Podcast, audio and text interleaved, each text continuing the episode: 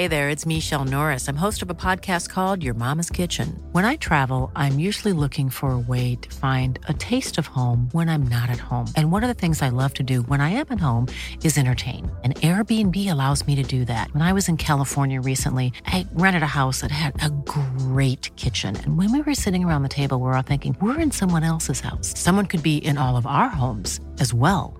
If you have a home, but you're not always at home, you have an Airbnb. Your home might be worth more than you think. Find out how much at airbnb.com/slash host. I'm Sandra, and I'm just the professional your small business was looking for. But you didn't hire me because you didn't use LinkedIn jobs. LinkedIn has professionals you can't find anywhere else, including those who aren't actively looking for a new job, but might be open to the perfect role, like me. In a given month, over 70% of LinkedIn users don't visit other leading job sites. So if you're not looking on LinkedIn, you'll miss out on great candidates like Sandra. Start hiring professionals like a professional. Post your free job on linkedin.com/people slash people today. Herzlich willkommen bei Pool Artists.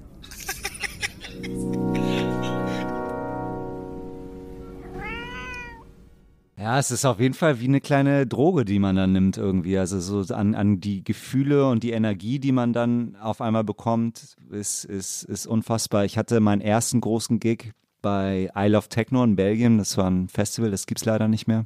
Das war 2006. Das war eine, ist eine Riesenhalle, ich glaube 5000er Halle oder 7000er Halle. Und äh, ich war der Erste damals, der die in der Halle gespielt hat. Also ich habe die sozusagen eröffnet. Ja. Und innerhalb von Minuten sind die Leute reingerannt bis in die erste Reihe und die kannten dann schon meine Tracks, was total bizarr war, weil es fing gerade alles an mit MySpace und, und YouTube war auch ganz neu zu dem Zeitpunkt. Aber die kannten die Schallplatten und das war für mich schon Krass. ein, ein krasser Moment.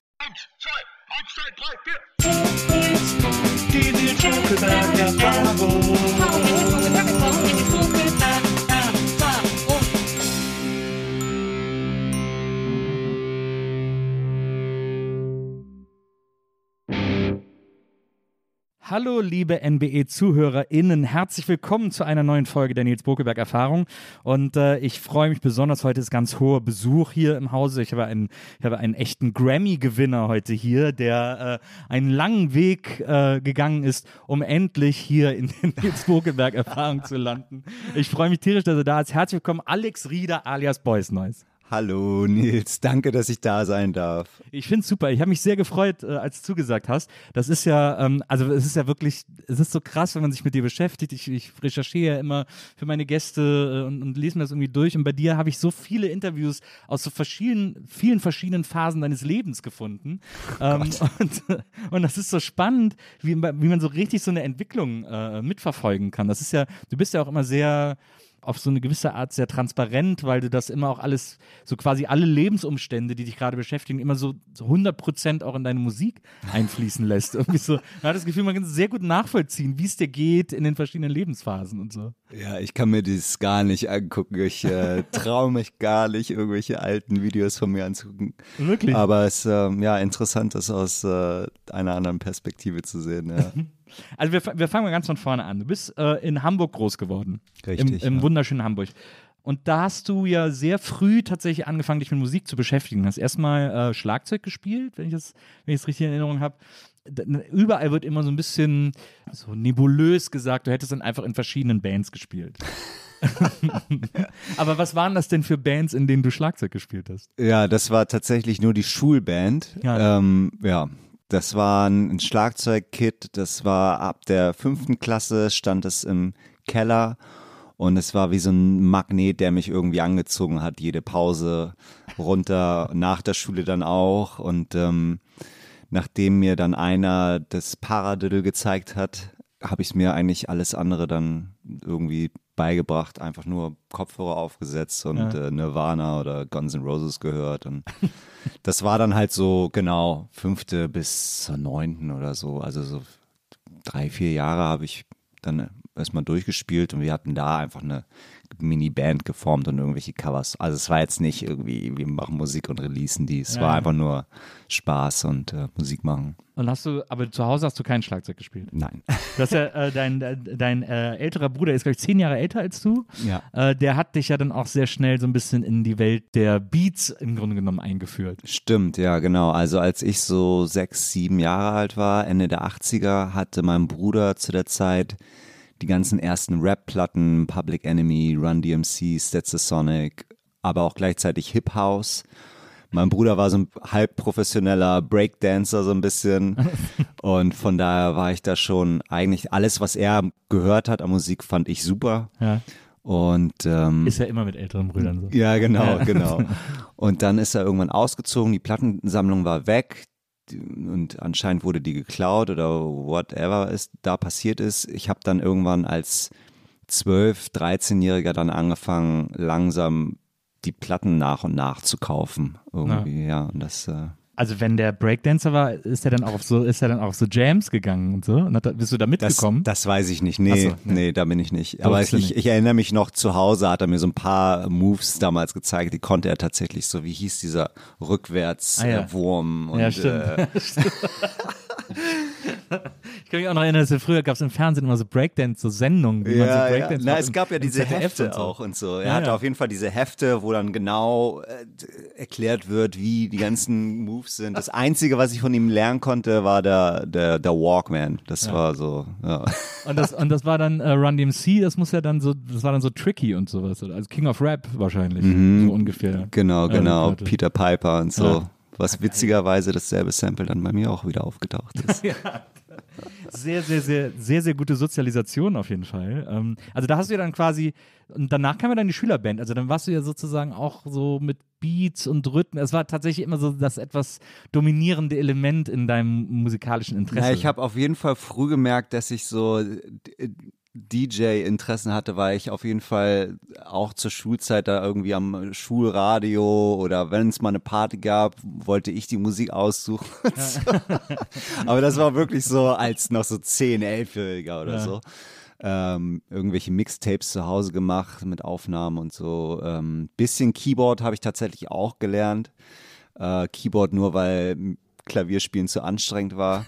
Und Keyboard hatte, das Keyboard hat Beats und dann war das so, okay, ich kann relativ einfach einen Akkord spielen und eine Melodie, das kriege ich noch irgendwie zusammen. Das habe ich ein paar Jahre gemacht. Ähm, ja, aber das waren wirklich so diese Kindheitsgeschichten, genau. Ja, verstehe. Äh, in Hamburg aufzuwachsen, ich weiß, in welchem Stadtteil äh, bist du Aus aufgewachsen? Barmbek. Ah ja, Barmbek, ja, schön. Dann ist natürlich ich glaube, irgendwann, wenn man als, als Jugendlicher in Hamburg aufwächst, ist ja tatsächlich der Kiez so ein Magnet, der so ein Zentrum des äh, Interesses irgendwie wird. Absolut. St. Pauli war immer für mich, also ich war dann natürlich auch äh, St. Pauli-Fan für viele Jahre, so Aufstieg vi- 94 und vorher schon, also es- es gab so ein paar Jahre mit Dauerkarte. Und genau, also in St. Pauli war auf jeden Fall, also klar, das war natürlich so total verführend als, als Jugendlicher, als Kind selbst auch und Ja. so die ganzen Stores, die man da sieht mit den äh, Bildern und was da nicht alles äh, zu sehen ist.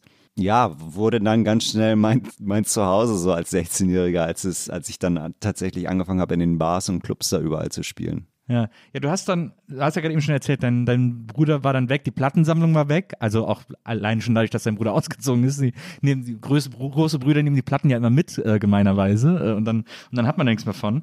Und dann hast du angefangen, selber so Platten zu kaufen. Also, Genau, genau. Ich habe relativ früh äh, irgendwie so Jobs gehabt, um mir mein, mein Taschengeld zu verdienen und hatte dann tatsächlich einen ganz guten Griff mit einer meiner Leidenschaften, nämlich Trading Cards, Basketball und Magic-Karten. wirklich. Und ich habe äh, leidenschaftlich auch Magic äh, The Gathering gespielt. Ja. Und irgendwann habe ich beschlossen, ich verkaufe alles. Und ich habe da echt ganz gutes Geld so verdient. Als 12-, 13-Jähriger bestimmt schon so 2.000, 3.000 Mark oder Mit so. den, mit den Sammelkarten. mit den krass. Sammelkarten. Und davon habe ich mir dann meine ersten Platten und Plattenspiele gekauft. Da Ja. habe ich mir halt diese Reloops leisten können. Ja. Und dann bin ich immer regelmäßiger in Plattenläden. Damals Underground Solution in Hamburg, Container Records gab es zu der Zeit noch. Und da war ich dann fast eigentlich täglich und habe dann vieles, was ich kannte von meinem Bruder, so na nachgekauft. Also viele Early House Records, so Jungle Brothers oder irgendwie, weiß ich nicht, Steve Silk Harley oder Farley Jack Master Funk, Funk diese ganzen DJ International Records aus Chicago. Ja. Und zur selben Zeit kam dann aber auch diese Disco-House-Welle, die ich super fand. Disco war auch was, was ich von zu Hause geliebt habe. Mein Bruder hat auch viel Disco gehört, meine Mutter hatte ein paar Disco-Platten. Und dann gab es Disco House. Daft Punk war das erste elektronische Album, was ich mir damals gekauft habe. Homework, Ja. 96, weiß ich noch ganz genau. Irgendwie bin ich, bin ich der, der Szene und dieser Community verfallen und ähm, war dann eigentlich täglich nur noch äh, am Plattendigging und Das ist ja auch, ich meine, das ist ja auch geil. Äh, Hamburg war ja auch immer so eine Stadt, in der Disco auch immer so ein gutes Zuhause hatte. Also auch so Soul, gerade viel Black Music, also auch durch den Mojo Club und so weiter und so fort. Äh, aber irgendwie war äh, überall, also selbst Punkbands haben so Northern Soul äh, äh, Songs gemacht und, äh, und überall war immer so, so Soul und Disco sehr präsent, finde ich, in Hamburg. Anders als in anderen Städten. Köln, ich komme ja aus Köln, das war immer sehr technolastig, sehr, sehr, sehr beatlastig, irgendwie sehr elektronisch alles so. Aber so Disco habe ich, hatte ich das Gefühl, war in Hamburg immer riesig so. Ja, ja, also jetzt, wo du es sagst, ähm, hast recht, auf jeden Fall. In den, es gab auf jeden Fall in jedem Club immer einen, wenn es noch einen zweiten Raum gab, war es immer ein Disco, Ja. Disco-Floor irgendwie. Ja.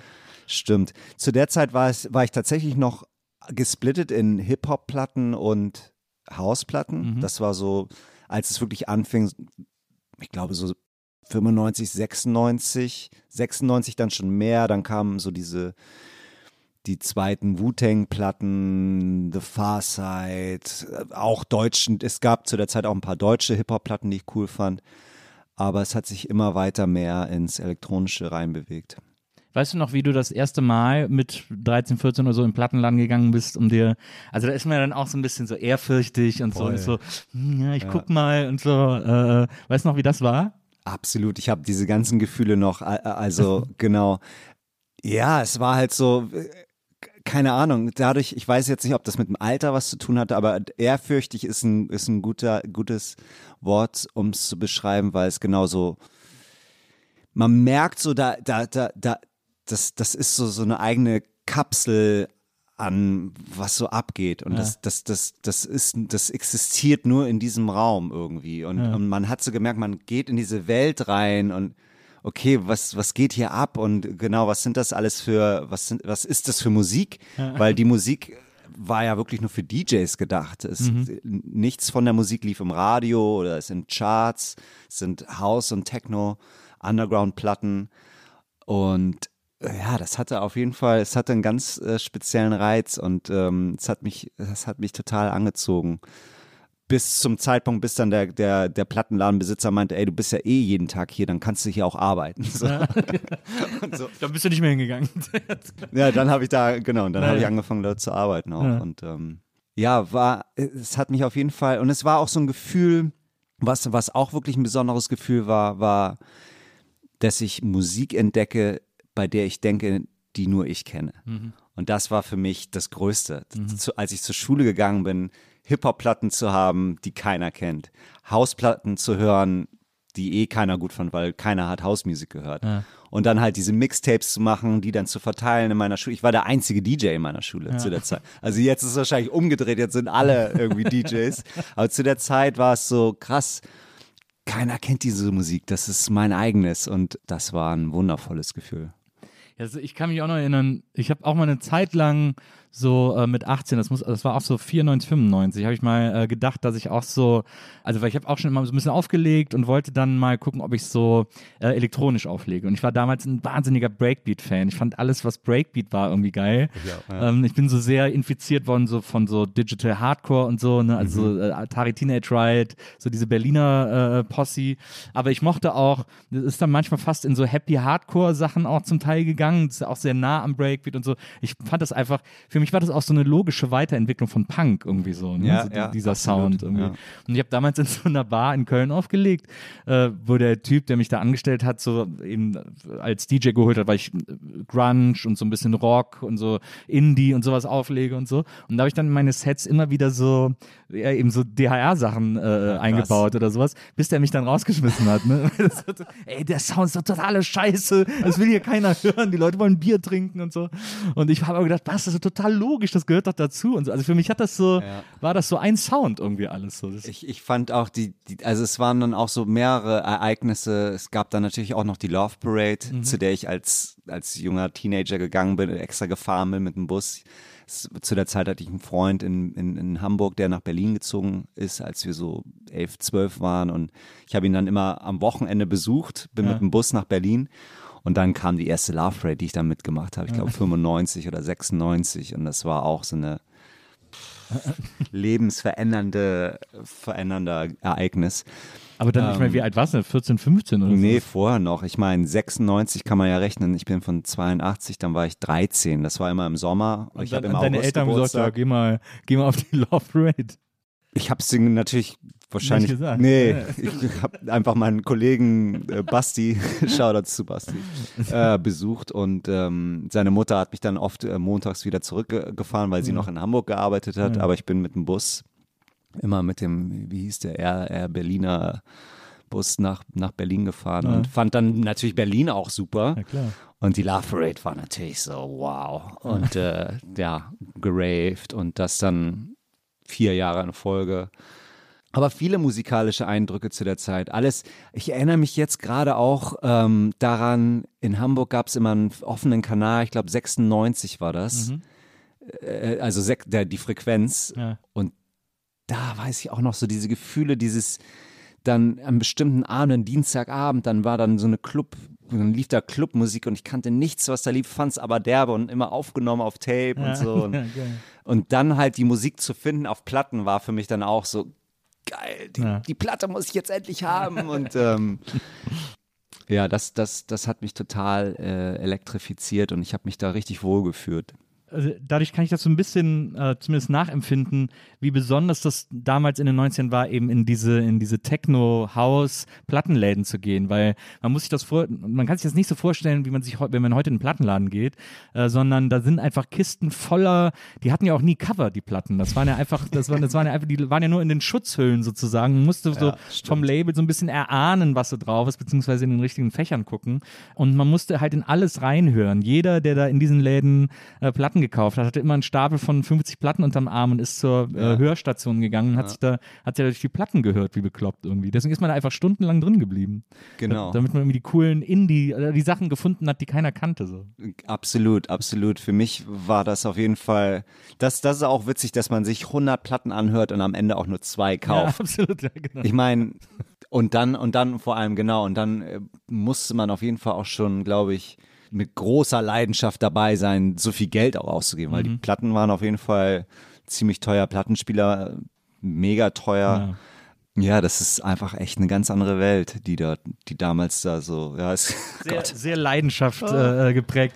Du hast ja dann, äh, du hast ja schon erzählt, du hast dann in einem Plattenladen angefangen und da habe ich dann mal gelesen, hast du erzählt, dass der äh, Chef vom Plattenladen gesagt hat, pass auf, du kriegst hier irgendwie von mir Technics, die musst du aber abarbeiten. Also so die, den DJ-Plattenspieler Nummer Genau. eins, ein 12-10er irgendwie. Genau, also ich hatte zu der Zeit die Reloops, die total übel sind zum Mixen, weil die, die fasst man an an der Seite und die, die drehen sich direkt oder die halten an und man musste da wirklich mit so Seidenfingern irgendwie rangehen, wenn man das Tempo ausgleichen will Ja. oder zwei Platten gleichzeitig, man will die zusammen mischen. Ziemlich schwer zu mischen auf jeden Fall. Aber es ist ja gut, dass du quasi mit den schwersten äh, gelernt hast, erstmal zu mischen. Die hatte ich auf jeden Fall äh, für zwei, drei Jahre und, äh, und dann war es so genau, im, das war das erste Mal im, im, im, im Plattenladen, als ich dann da gearbeitet habe, durfte ich hinter die Theke auch Ja. und habe das erste Mal dieses, diese Techniks angefasst und gescratcht und das war dann so, wow, was ist das denn für ein cooles Gefühl? Das war wie so der Rolls-Royce der Plattenspieler oder der Mercedes der Plattenspieler und genau. Dann war ich natürlich so, oh Gott, wie soll ich mir die jemals kaufen? So, aber ich brauche die unbedingt. Und dann, äh, genau, meinte mein äh, Chef, Olli Grabowski, äh, hey Olli, ja hier, ich, ich äh, besorge dir zwei ähm, und dann arbeitest du die ab. Und ja, ich habe die, bis ich gekündigt habe oder bis ich äh, den Laden verlassen habe, da war ich glaube ich so um die, es war dann so 2001 rum, 2000, nee Quatsch, bisschen später noch, 2002, 2003 bis dahin hatte ich die noch nicht abge. abge ich habe halt damals 5 Mark oder 5 Euro verdient, aber ich habe das Geld auch gleichzeitig immer wieder in Platten. In Platten reinvestiert. Genau, Ja. und dann hatte ich natürlich auch einen kleinen Rabatt, dadurch, dass ich dort gearbeitet habe. Und ich hatte dann immer mega lange Listen von den Platten. Ich musste das immer aufschreiben. Und dann wurden die immer abgerechnet. Und äh, ja, ich hatte, ich hatte immer noch äh, ja, was gut bei dem. Es ist ja wahrscheinlich, hat er auch so ein bisschen gesehen, also er wollte dich einfach so ein bisschen supporten irgendwie. äh, Absolut, weswegen der hat mir total geholfen. Er, ich meine, über ihn kam dann auch, ähm, ich weiß nicht, ob das wirklich über, aber ich glaube schon, mein erster Warm-up-Gig.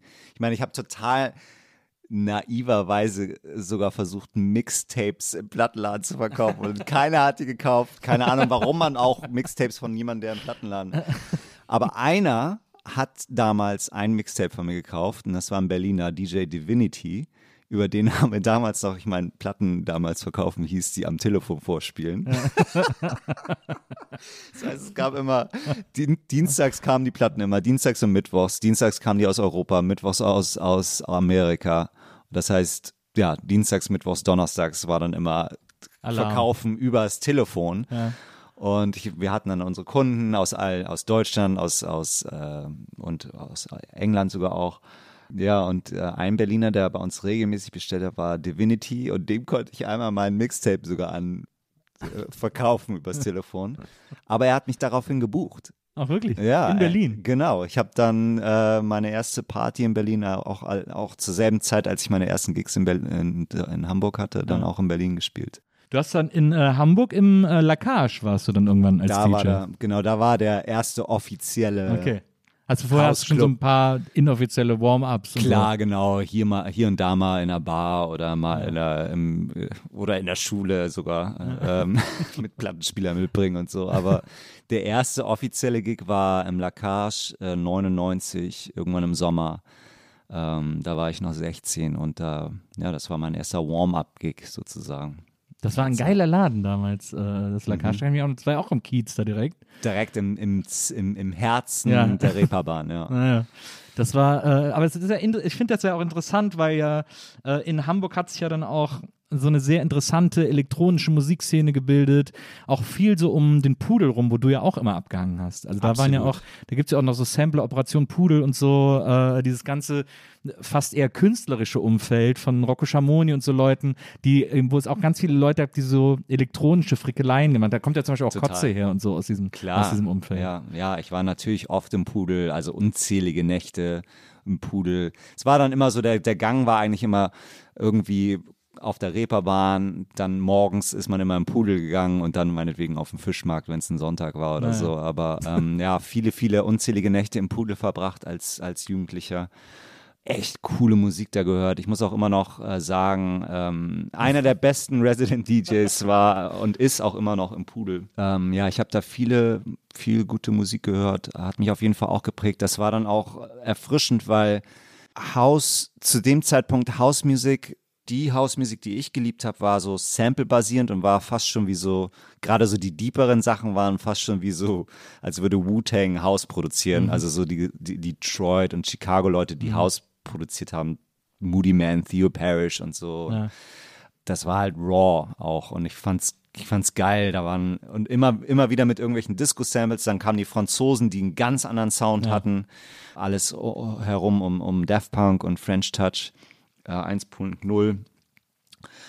Aber so diesen Vocal House Sound, der dann immer noch mehr kam aus England, der wie so eine besser klingende Version war als das, was es in Amerika gab, ein paar Jahre vorher. Da habe ich mich dann irgendwie abgegrenzt von Haus. Da fand ich dann wirklich so das, was im Pudel lief, cooler. Der Elektro-Sound mit Gigolo Records kam dann auf einmal. Mhm. so da, als, so. Genau, als, als Gigolo Records gestartet habe, war ich so, okay, krass, jetzt kommt hier eine neue Welle. und ich bin voll drauf abgefahren und bin dann halt irgendwie so ein bisschen abgedriftet Und die Platten gab es da auch nicht, das war dann auch witzig, weil ich habe im Platten, ich habe bei Underground Solution gearbeitet, das war klassisch House, klassisch Techno. Ja. Techno zu dem Zeitpunkt, Ende der 90er, war sehr schranzig und super schnell, eigentlich so wie es fast jetzt wieder ist. und ich habe mich da als, als Jugendlicher noch nicht so connecten können. Und dann bin ich aber immer heimlich in die Schanze, um mir die Elektroplatten zu kaufen. Und da war es echt so ein bisschen, da war es fast schon unangenehm, weil ich ähm, viele Platten gefunden habe, die es nur in der Schanze gab, bei Platten, wie hieß das, Sardos noch und Oh, ein, stimmt, zwei Sardos, noch. ja, der war auch geil. Ja, Hamburg hat doch immer viele geile Plattenläden, muss man sagen. Voll, da gab es echt immer voll. voll die guten, voll die guten Sachen. Und ähm, da habe ich halt so die ganzen Elektroplatten, die dann Ende der 90er, Anfang 2000 gekommen sind, gekauft. Und dann kam ja diese ganze Clash-Welle und das war dann, da war ich dann so, wow, das ist, that's the, that's the new shit. Indie und Techno. Ich finde das, ich finde das so spannend. Ich finde zum Beispiel House ist ja so ein, so ein, so ein Musikstil, der so extreme Wandlungen immer durchgemacht hat, so und äh, dem, der sich auch immer wieder sehr neu erfunden hat. Irgendwie, es gab auch so Hausphasen, wo ich gar nichts damit anfangen konnte. Oder manchmal gab es auch so Phasen, wo ich, also zum Beispiel auch so, wenn man jetzt so Amon van Helden äh, sich so frühe Sachen von ihm anguckt und der dann so zwischendurch einfach so eine Hip-Hop-Instrumental-Platte gemacht hat, irgendwie so. Das war so crazy damals. Und da hat man sich, da hat man, das hat man gar nicht zusammengekriegt. Wieso macht der jetzt eine Hip-Hop-Platte? Der ist doch so ein Haus-Dude irgendwie. Und äh, das weiß ich noch, dass mich das damals total umgehauen hat. Abgesehen davon, dass diese, diese Sample Slayer Hip-Hop-Platte auch total geil war. Also das, äh, Ja, ja, witzig, witzigerweise hatte ich gerade letzte Woche, ein, äh, Armand ist ein sehr guter Freund mittlerweile Ja. von mir und Ja. ich schätze ihn wirklich sehr. Ist einer der, ja, es ist eine Legende, eine absolute Absolut, Legende. absolut. Und er, wir hatten eine echt interessante äh, Unterhaltung mitten. Er ist ja aus äh, New York und wir, saßen am Tisch, Armand, jemand aus Chicago, der dort aufgewachsen ist, der damals Partys auch gemacht hat, äh, seine Generation, das heißt, er kennt Chicago House äh, Inside Out und wir hatten echt eine ziemlich interessante, interessante Konversation darüber, wie, wie so die Einflüsse waren und warum der Chicago House der echte House ist und, Ja. und New York halt eben nicht diesen Status hat. Und und dann auch warum warum dann halt auch diese Hip Hop Platten also Armand so genauso wie ich auch beeinflusst von von von Hip Hop und, und House gleichzeitig. Er ist natürlich noch ein bisschen älter als ich und hat hat's in den Straßen miterlebt wie dort gebreakt wurde und wie es entstanden ist. Ja es war dann auch so eine Zeit nachdem so die erste Hauswelle vorüberging, gab es keine Clubs und alle Clubs waren dann nur noch Hip-Hop und äh, genau, er hat anfang, angefangen, diese, dieses Label AV8, diese Hip-Hop-Cuts da zu produzieren, aber es war dann auch, die haben sich dann auch relativ früh getan. Er war nur am Anfang dabei irgendwie und das, ja. Ich fand die Mischung auch schon immer interessant. Für mich ist auch, wenn ich jetzt heutzutage, und ich springe jetzt kurz mal äh, klar, auf ein anderes unbedingt. Thema, wenn ich mit Rappern zusammen zum Beispiel arbeite, das erste, was Hast ich denen vorstelle, Hafti und Materia äh, gemacht? dann, dann spiele ich denen erstmal irgendwelche Disco-Platten vor oder, oder Techno-Platten sogar mit, mit Rocky oder keine Ahnung wen. Für mich ist halt Rap, ich weiß nicht, wann das angefangen hat, dass Rap nur noch irgendwie auf Trap-Beats funktioniert. Für mich ist, kann, kann man über alles rappen. So.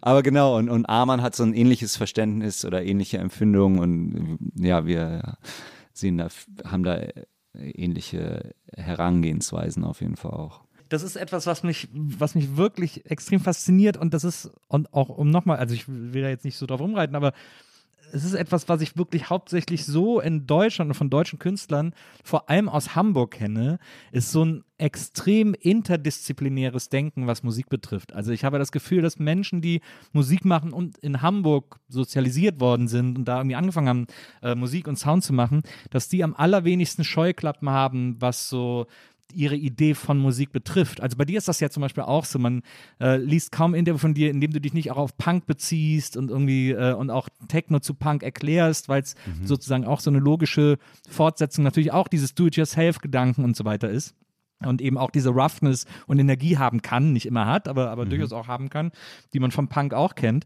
Und das äh, ist aber in vielen anderen äh, Städten, gerade in Deutschland, äh, auch überall nicht so vorhanden, dieses Denken. Also in Berlin ist alles sehr fest immer in seinen Soundgrenzen, äh, aber Köln, München und so auch.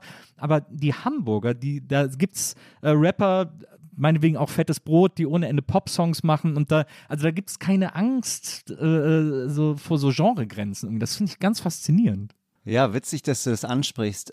Für mich war das auf jeden Fall nie eine Frage, warum Genres irgendwie getrennt voneinander, keine Ahnung. Für mich war es auch, als ich angefangen habe aufzulegen, habe ich immer irgendwie, fand ich es eher reizvoller, das zu mischen, selbst mit irgendwelchen Rap-A Cappellern, Missy-A Cappella auf einer Hausplatte drauf. Ja. Dann hatte ich natürlich gleichzeitig auch oder zu, zur ähnlichen Zeit äh, so DJs wie Too Many DJs äh, gehört und habe dann gesehen, okay, es ist möglich. Aber ja, ich weiß auch nicht, vielleicht ja. Vielleicht hat das was mit der, mit der Stadt und der Kultur dort zu tun, dass man sich nicht so zu ernst ne nimmt irgendwie.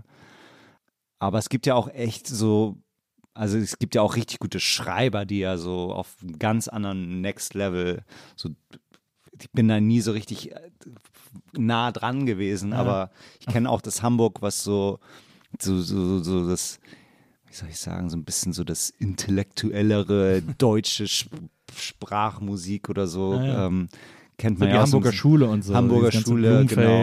und so weiter. Genau, genau ich weiß nicht, ich bin, ich bin generell, meine, meine, meine Persönlichkeit ist, ist oft so, wenn ich, wenn irgendwie jemand mir sagt, so und so muss es sein oder, oder wir machen alle das, dann weiß ich nicht, dann bin ich irgendwie dann immer. Bock, dann willst dann du gleich. Ja, das, naja. ist kein Interesse irgendwie. ich weiß nicht, ob das was. Das war aber auch so beim Auflegen auch immer so oder selbst damals im Plattenladen, wenn eine Platte released es gab dann immer die Promos und die White Labels, ja. die habe ich dann gespielt und sobald das Release für alle da war, habe ich die Platte nicht mehr gespielt. es ist dann vielleicht ein bisschen zu extrem und war auch nicht immer so der Fall. Ich weiß nicht, ich bin schon immer irgendwie, bei mir ist dann immer so die Reaktion, wenn ich merke, so alle machen das, dann frage ich mich, warum soll ich, was warum kann ich dazu beitragen? Ja, ja, genau, also es ja. ist so ein generelles Ding eher so. Ähm, und auf diese Genre, ähm, ich meine, heutzutage, ich, das kann man sich auch gar nicht mehr vorstellen. Mittlerweile ist es ja gar keine Frage mehr von Genre-Mix und alles geht miteinander und alle hören ja. irgendwie alles. Damals, als, als wir aufgewachsen sind, gab es ja auch zu meiner Schulzeit die Punks, die Goths, die mhm. Hip-Hop-Kids irgendwie ja. oder die, die möchte gern Gangster, die ja. Metalheads. Ich weiß gar nicht, ob das jetzt immer noch so ist, so richtig. Heute definieren sich ja irgendwie anders. Ähm, aber ich fand es irgendwie immer schon reizvoll, Dinge, Dinge so zu, zu bridgen irgendwie. Und das fing mit den DJ-Sets an und das ging dann weiter mit der Musik, die ich dann auch gemacht habe. Es ist ja auch, ich, ich glaube, also deswegen, das, deswegen bin ich da auch so fasziniert von, weil es mir ganz ähnlich geht. Und ich glaube, es ist ja so, dass man, also so kenne ich das, wenn ich Musik höre, ich will da was anderes von als ich brauche die nicht, um mich zu definieren. Also so mhm. wie das eben Teenager damals gemacht haben, Goss hören irgendwie nur den ganzen Tag The Cure und Sisters of Mercy oder so.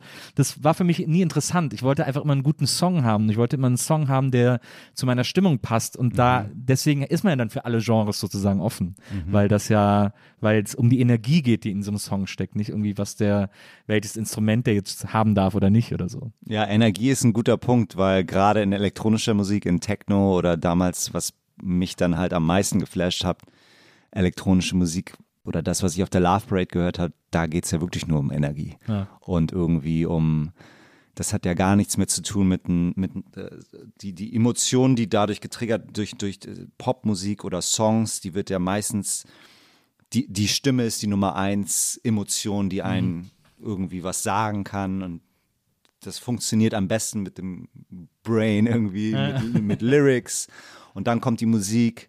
Aber beim, bei elektronischer Tanzmusik äh, zerfallen ja diese ganzen äh, Regeln auch diese oder Strukturen, diese ganzen Strukturen. Diese Strukturen ne? Genau, und das fand ich, fand ich auf jeden Fall immer irgendwie ein bisschen interessanter. Und so diese Songstrukturen, zu wissen, wann der Chorus kommt, zu wissen, wann der Vers wieder eintritt, das ja. war für mich auch selbst als Produzent und Musiker auch nie wirklich interessant diese, diese Strukturen zu brechen, aber dann gleichzeitig aber auch die, die Strukturen der House- und Techno-Platten, mit denen ich auf sozusagen groß oder mit denen, die ich spiele als DJ, die auch zu brechen, war für mich auch interessant. Zum Beispiel, wenn man sich die ersten Boys Noise Platten anhört, die waren jetzt auch nicht unbedingt nur loopig oder so. Oder ja. beim ersten Album gibt es dann auf einmal krasse Cuts und auf einmal geht es in die irgendwie, ja, weiß ich nicht, ist es, ist es immer irgendwie ein Reiz daran, irgendwie das, das irgendwie anders zu machen als, als das, was ich gut finde schon irgendwie oder was halt existiert. Bist du denn, als du dann äh, nach äh, Berlin zu deinem Kumpel und zur Love Rate gegangen bist, bist du dann auch, äh, bist du überhaupt in die Clubs gekommen? Nee, du warst dann quasi nur auf der Straße, weil du in die, für die Clubs noch zu klein warst. Wir sind tatsächlich in ein äh, Rave, in so ein Groß-Rave Afterparty reingekommen. Ich habe versucht, in die Gigolo-Party reinzukommen, da waren wir aber viel zu klein für. Nee, das war, das war einfach nur durch den Tiergarten. Ähm, und krass ja, Raven. Ja, ja, crazy. Also ich, ich, war auch, ich war einmal auf, ich war sogar auf dem Wagen, äh, einmal. Wow. Das war die erste, die eine Million hatte. Das muss so 96, 96 oder 97 so, genau. sein, genau, ja. Das war echt eine geile Zeit. Es war auch immer mitten im Sommer. Es war ja. also mega gutes Wetter, ja. heiß.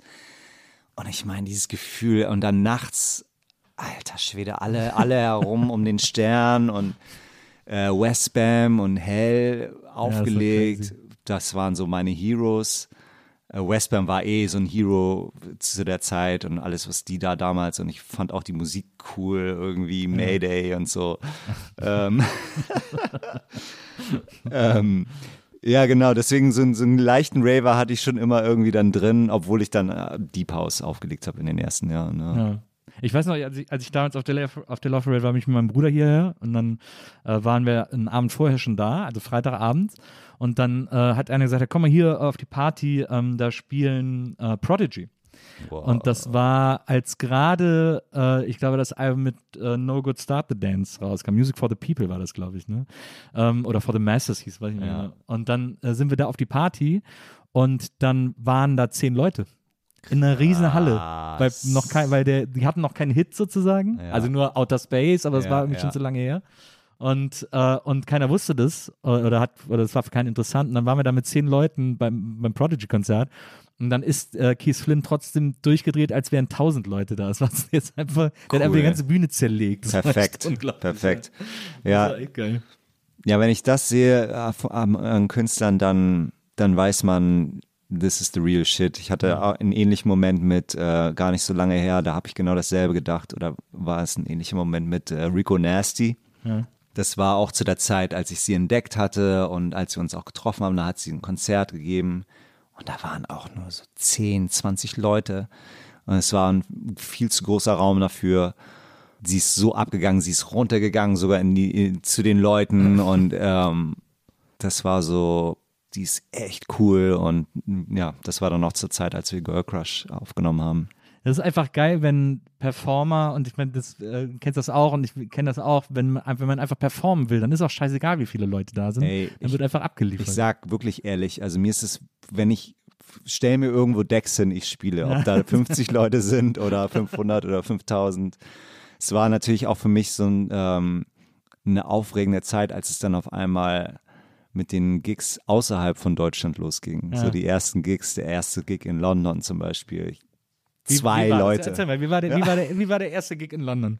Also du hast, du hast dich in Deutschland jetzt quasi schon ein bisschen etabliert als DJ, hast, äh, hast schon äh, größere Gigs gespielt und so. Mhm. Und dann kam so die Anfrage, äh, jetzt geht's mal raus aus den Grenzen. Genau, als ich angefangen hatte mit, mit meinem Label Boys Nest Records und die ersten Platten auch erschienen sind auf Erste auch auf, auf Gigolo, damals DJ Hells Label. Ja.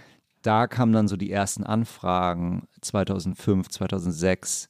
Es war natürlich ein Traum, dann nach, nach London zu fliegen, das erste Mal. Was noch alles, ähm, alles mit Vinyl, ne? Das war alles noch das, Vinyl. Das muss man ja, wirklich, ja. also das muss man sich auch mal, das muss man den Menschen auch mal sagen. Ja, ich habe dann ja genau. Das ätzendste, was es gibt an diesem ganzen, an dieser sehr leidenschaftlichen Arbeit und die so viel Spaß macht, das Schlimmste, was man einfach immer verflucht, ist Plattenkisten schleppen. Das ist ja, ein Horror. Ich war, okay, dann muss ich kurz einsteigen, weil ich zu der Zeit, es waren eigentlich immer zwei Kisten standardmäßig. Ich hatte dann immer so einen Trolley, den man aus dem Supermarkt kennt, wo, wo dann die, so die, Kisten, nee, nee so, so diese Kistenschlepper, ah ja, wo ah die, ja. die Wasserkisten draufkommen. Ja. Eine Wasserkiste ist eigentlich so schwer wie ein Koffer. Und dann hatte ich immer diesen, diesen Schlepper mit mir mit, zwei Kisten, Reisetasche Genau, ich hatte äh, in Deutschland schon äh, vier, fünf Jahre gespielt. Das heißt, da dann immer regelmäßig und so äh, rum. Und ich habe im fünften Stock in Oh Berlin gewohnt an der du Scheiße. Und das war, ei, ei, ei, also das alles immer hochgeschleppt. Ja, das vermisse ich nicht. Und Platten wurden tatsächlich auch geklaut damals. Selbst, also ich hatte, mir wurden Platten aus, der, aus dem Zug geklaut, mir wurden selbst Promos aus der Kiste rausgenommen. Damals am Flughafen nehme ich die Kiste in Empfang und es fehlen auf einmal 15 Platten. Nur die Promos und die White Labels. Ach, wirklich? Ja, ja, ja. Mir ist auch beim Auflegen sind mir auch so viele Platten geklaut worden. Ja. Leute greifen dann hinter dem DJ-Pult Das einfach ist mal rein. total und crazy, Es ja. ist wirklich absolut crazy. Ja, genau. Ich bin dann halt nach, nach, nach London. Man schläft dann halt in so einem Zwei-Sterne-Hotel. Ist alles cool. Und dann habe ich, das war im 333 Club, glaube ich, hieß der damals. Und ich weiß noch ganz genau, oben haben nämlich die, ging das gerade los mit diesem Tech House. Das hieß damals Tech House zu der Zeit, als so tiefschwarz und Mandy und die auch so die Berliner hier mit Get Physical. Das war so der Sound zu der Zeit, 2005, 2006. Da war es schon so, this is the shit irgendwie. B-Pitch und so zu der Zeit. Und die haben oben gespielt. Und ich habe unten gespielt und bei mir waren wirklich nur zwei Leute. Einer aus Österreich, mit dem ich bis heute noch befreundet bin, weil der hat eine Platte mitgebracht, die ich unterschrieben habe. Und ähm, dann war die erste Show in Holland, das weiß ich auch noch. Das war in so einer kleinen Stadt, wie hieß die noch? Äh, eine Stunde außerhalb von Amsterdam. Auch schon wieder vergessen, aber ähm, ja, es war spannend auf jeden Fall. Ich hatte, ich hatte immer eine gute Zeit, so oder so. so. Ja.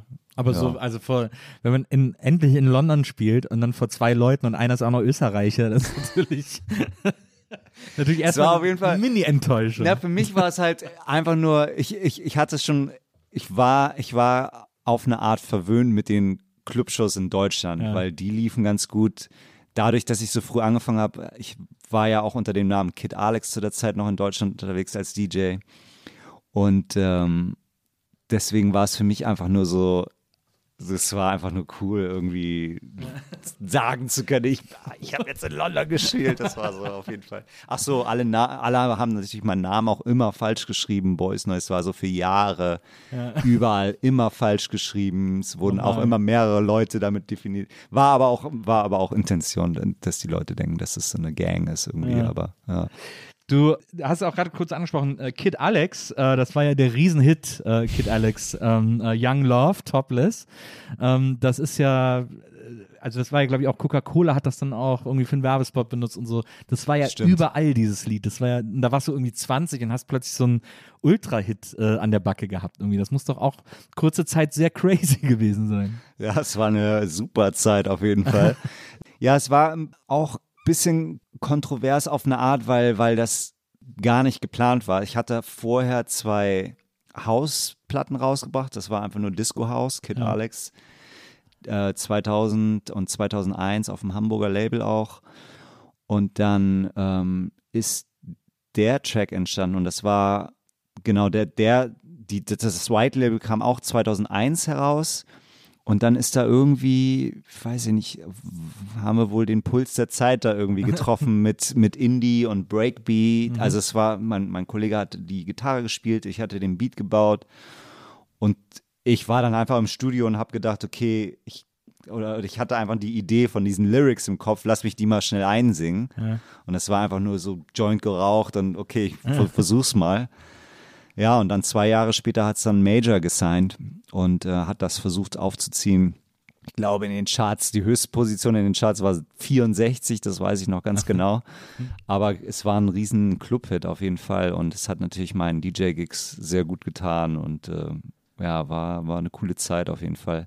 Ich habe dann aber schnell gemerkt, dadurch, dass wir was ich noch nicht kannte, war die Musikindustrie. Ich kannte nur die Welt, die ich kannte, nämlich die Vinyl. Ich Die press, DJ, Genau, ich presse die Musik auf Vinyl, die gibt's nur für DJs und die DJs playen die Musik, äh, spielen die Musik und, und das ist so dieser Mikrokosmos. Ähm, was ich halt zu der Zeit noch nicht kannte, war, wie die Musikindustrie eigentlich ist. Und dann, als ich, als ich gemerkt habe, wie sie eigentlich ist, habe ich schnell zu einem Nein gesagt halt, weil ich ja, das ging dann irgendwie nicht mit dem zusammen, was ich mir vorgestellt habe. Und ich bin sehr schnell wieder zum Glück rausgekommen aus dieser Label, Major-Label-Struktur. Aber das finde ich so faszinierend, weil das ja auch, also das ist ja etwas, was auch wirklich wie ein roter Faden äh, durch deine Karriere zieht, dass du sehr konsequent immer nur gemacht hast, worauf du Bock hast. Also dass du immer so, weil jeder andere hat gesagt, ja komm, da machen wir noch einen, noch einen Nachfolger, äh, äh noch eine Nachfolgesingle irgendwie, da können, machen wir noch ein ähnliches Lied, irgendwie, da, da können wir jetzt noch ein bisschen ausmelken. Äh, aber du hast dann so sehr äh, klar gesagt, irgendwie so, nee, lass mal, habe ich keinen Bock drauf. Naja, es war dann aber auch, es wurde dann auch eher so, ich weiß nicht, ich, ja, wahrscheinlich hat das auch was so mit dieser blau, blauäugig Naivität zu tun, wie ich an die Musik generell angehe. Aber bei mir funktioniert es einfach nicht, wenn mir jemand sagt, was ich, wie irgendwas sein muss. Es ist, ich, ich kann, ich kann, ich habe da immer so einen bestimmten Threshold oder ich kann so ein bisschen immer entgegenkommen, aber so komplett zu sagen, mach doch das, willst du nicht mal mit einem Songwriter und warum singst du nicht noch mehr? Dann war ich so, was? Songwriter? Ich soll jetzt mit jemandem, wie jetzt? Jemand schreibt mir die Lieder, die ich dann singen soll? So, äh, geht's eigentlich noch? So, das ist auf jeden Fall nicht das, was ich machen will. So. Ich mache gerne Musik, ja, ich lege gerne auf, aber so den Shit, so, nee. Und dann, und dann, und dann war es halt so, okay, aber wenn du das nicht machst, dann können wir deine Musik nicht veröffentlichen. Dann war ich so, Okay, okay dann, ja, dann, dann, dann nicht. eben nicht. So, und dann ist halt auch Kid Alex als Projekt gestorben, relativ schnell. So, und es war mir aber auch recht, weil ich hatte zur selben Zeit schon, es war halt auch so ein bisschen komplizierter alles, weil ich die Musik, die, die, die ich zu der Zeit released habe, natürlich mit jemand anders zusammen auch gemacht habe. Ja. Ähm, und ich war so ein bisschen abhängig davon, aber als ich das erste, ich glaube, ich war einer der ersten überhaupt, die die nur mit dem Laptop produziert haben. Und so sind die ersten Boys Noise Tracks entstanden. Ja. Ich, nachdem das möglich war, Logic auf dem Laptop benutzen, zu benutzen und dort einen Sampler zu haben und irgendwie mit dem Interface eine Drum Machine oder ein Synth anzuschließen, habe ich es gemacht. Ich weiß noch, ich bin durch Deutschland mit, mit, mit dem ganzen Kram mit der Bahn, in der Bahn, habe das alles aufgestellt, habe noch in der Bahn Tracks produziert. Wo es immer nur so an einem Platz eine Steckdose gab. Ja, genau. Muss, ist, Und sobald ich gemerkt habe, okay, ich kann den Shit auch alleine machen, war ich so, okay, I don't know, dann mache ich es halt jetzt alleine. Und ich hatte dann ganz viele Tracks schon äh, produziert, so die ersten Boys Noise Tracks. Ja. Und dann lief das alles so in, in diese andere Richtung mit, mit, äh, mit dem Kid Alex Projekt. Und mein äh, Musikpartner zu der Zeit wollte auch eher Pop produzieren und noch mehr Indie-Sachen. Und ich habe da auf jeden Fall auch, mir macht das auch Spaß, die Musik zu machen und alles, aber es war ich habe mein, mein Kopf war woanders mhm. und, ich, und, ich, saß schon auf diesen anderen Tracks und ich war so okay lass mich die mal machen ich schicke die zu ein zwei Labels dann habe ich die an äh, genau an, an Hell. Hell geschickt ja. und die fanden es cool und dann war es so okay nee das, das, ich muss dem, ich muss dem folgen, was ich wirklich will. Und dann war es irgendwie, hat sich es auch relativ schnell erübrigt so woher kam eigentlich der, äh, der Mut? Also ich glaube, woher die Idee kam, ist, glaube ich, relativ klar, aber ich glaube, es kostet dann trotzdem immer noch ein bisschen mehr an, an Überzeugung auch von sich selbst, dann ein eigenes Label zu machen. Also, weil das ist ja etwas, wo da träumt jeder von der Musik macht, äh, aber da hängt ja so viel dran, dass man dann irgendwann, glaube ich, nach einem Viertel des Wegs denkt, oh nee, ey, das ist mir echt alles irgendwie zu, zu großer Act, äh, da habe ich keinen Bock drauf. Wo hast du das, wieso hast du, wie hast du das gemacht? Wo hast du dann auch so die Energie ich hatte, dafür hergehabt? Ich, so? ich wollte nichts anderes zu der Zeit. Es war so wirklich ein, ein Traum, den ich damals schon hatte im, im, im, im Plattenladen ein eigenes Label zu haben. Ich habe oft immer gedacht, wenn es gab zum Beispiel ein Label und dann haben die irgendwas rausgebracht und ich habe oft gedacht so, ah, warum, warum haben die nicht das released oder warum haben die nicht den gesigned oder ja. keine Ahnung. Also es gab schon immer so diesen Gedanken und es wurde dann alles klar, nachdem ich so viel Musik selbst gemacht habe, nachdem ich irgendwie 50 Tracks selbst hatte, die ja. alle irgendwie auf den ganzen CDs und so nur waren und ich die auch schon gespielt habe, war es halt so, okay, ich mache es einfach selber. Jetzt, jetzt ist die Zeit und dann hatte ich auch noch diese die Idee, wie es aussehen soll und alles und ähm, habe dann zum Glück den äh, richtigen Designer getroffen, Paul Snowden, der mir dann auch noch die, die visuelle Identität mitgegeben hat sozusagen und ähm, ich habe am, hab am Anfang gedacht, okay, wenn ich mein eigenes Label habe, dann kann ich einfach jederzeit schnell das releasen, was ich möchte. Es ja. war dann natürlich nicht ganz so leicht, weil genau ein Release dauert einfach ein paar Monate, bis es draußen ist. Dann hatte ich auch noch das Glück, dass der mein der, der Chef von dem Plattenladen, der war dann auch noch, der ist auch Gründer einer, ein, einer Distribution, ja. Word and Sound, das ist ein Distributor aus, aus Hamburg auch, die vertreiben ähm, Vertrieb, genau, der, der vertreibt Haus- und Techno-Platten. Das Konntest heißt, du dann da noch deine Plattenspieler mit abbezahlen mit ein paar Releases? Ja, genau. Das heißt, ich habe dann auch direkt einen Vertriebsstil bekommen. Ja. Ich habe den natürlich, musste den zeigen, hier, das sind die ersten vier Releases, die mhm. ich machen will. Ist ein bisschen anderer Sound so als der, den ihr habt, aber und die waren dann so cool, okay, machen wir. Und ähm, ja, und ich bin dann einfach, ich habe dann, ich weiß noch, wie ich die Pakete gepackt habe und die Promos an äh, Tiger und Errol Alkan und Felix der Housecat. Ich hatte ein paar Adressen von äh, Gigolo damals bekommen. Die waren auf irgendeinem Verteiler und dann habe ich gesehen, oh, das hier die, die Adresse von Tiger und ja. Too Many DJs. Dann habe ich viele angeschrieben und habe ein paar Adressen hier und da raus. Und ich habe einfach hunderte von Pakete selbst geparkt, zur Post gebracht, die verschickt. Ja. Dann kamen ein paar Fax, Fax zurück mit Feedback. ähm, ich habe hab mal gelesen, du hast äh, einen Fax bekommen von Laurent Garnier zu ja. deinem ersten Album, zu Oi, Oi, Oi, der gesagt hat, ist ganz geil, aber kann man schwer mixen. Ja. ja, genau, das waren so die, die, die meisten Feedback. Also es gab viele, die es cool fanden von der Produktion, von den Tracks, aber die hatten Schwierigkeit, die zu spielen, weil ich halt, ich glaube, das kommt so ein bisschen aus der Art, wie ich auch selbst mische. Ich, das kommt vielleicht ein bisschen aus der Hip-Hop-Welt auch, dass ich gerne so Cuts mache und für mich funktionieren Mixe auch anders manchmal als für den traditionellen House-DJ. Ich liebe es genauso, auch Platten laufen zu lassen nebeneinander für eine Minute. Ja. Aber genau, ich habe viele meiner Platten, der eigentliche Grund war, ich wollte nie meine Beats freigeben.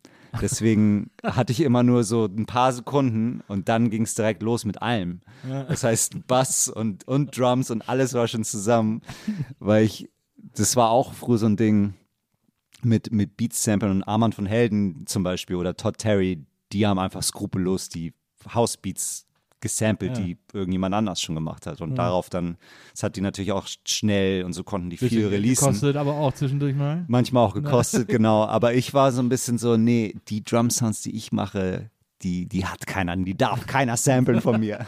Deswegen war es aber direkt schon so, ich habe keine 30 Sekunden oder eine Minute Intro-Beats, ja. bevor das Thema ja, losging. So Wall of Sound. Ja, genau. Und, ähm, und die Drums wiederum waren auch viel, ich hatte schon eine Drum Machine, aber, aber viel war so auf, auch von Neptunes und, und Timbaland.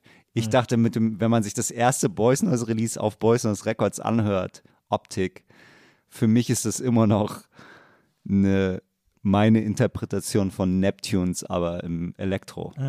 Ist, es waren halt so Live-Drums mit Acid, aber so, ja, ist ja auch, wenn man, wenn man, zum Beispiel äh, den Neptunes Remix von ähm, Harder, Better, Faster, Stronger hört, mhm. äh, hört man ja auch die Neptunes Idee von Techno, weil die haben doch ja, diesen kurzen, super seltsamen Break. Neptunes, Daft Punk, der immer so super weird klingt. Super weird, ja. Äh, ähm, aber ist, du hast mal irgendwo erzählt, dass ähm, äh, das Interessante an dem Label war, als du das dann gegründet hast, dass dir nach zwei Jahren mal jemand gesagt hat, dass du pro Platte auch GEMA zahlen musst und so. Und dann oh musste Gott. das alles ein bisschen in so geordnetere Strukturen äh, gebracht werden durch, durch Leute, die dir dazugeholt hast. Naja, ich habe eine Partnerin, das ist bis heute auch immer noch meine Partnerin, die hat mir natürlich äh, den, den Rücken gerettet, so, weil mhm. genau, ich habe die Deals selbst mit den ersten Platten, die ich gesigned habe mit anderen Künstlern, ich bin halt so 50-50 gib mir den Track, Anschlag. ich bringe ihn raus, ja, ja. genau. Ja.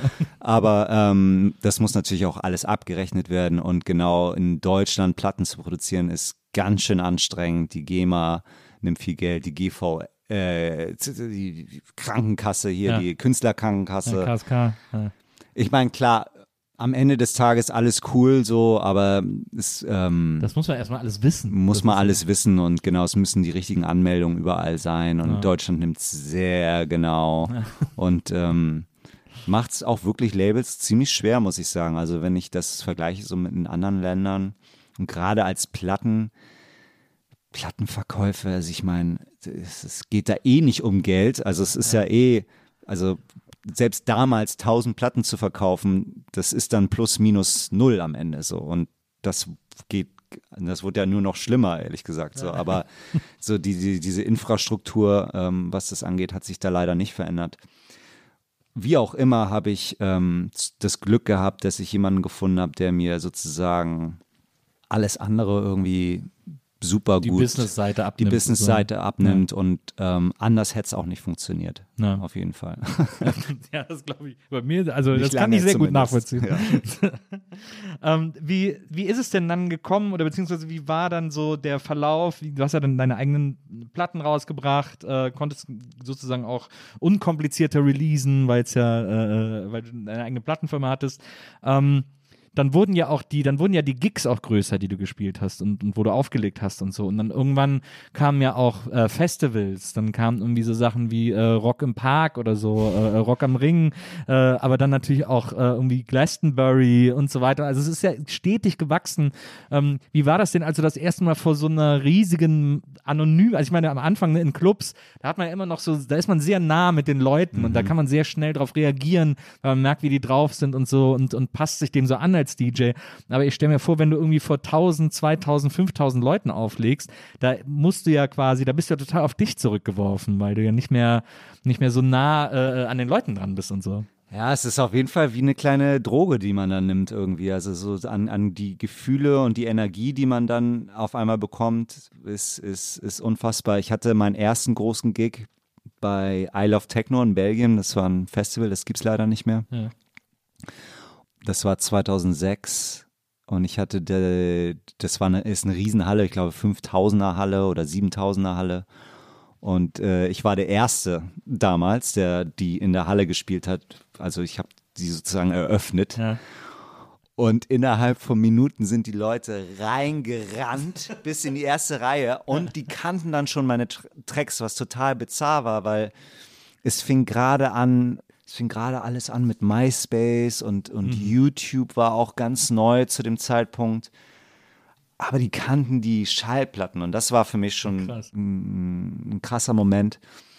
Und dann ging es irgendwie Stück für Stück, äh, ja genau, es wurde immer, immer wilder irgendwie. Es, es kamen aber auch viele, es kamen wirklich viele Dinge gleichzeitig. Es kamen zum einen Remix-Anfragen. 2006 fragt mich auf einmal Depeche Mode, nachdem ich gerade auf bei der Wuhlheide beim Konzert war als Mega-Fan.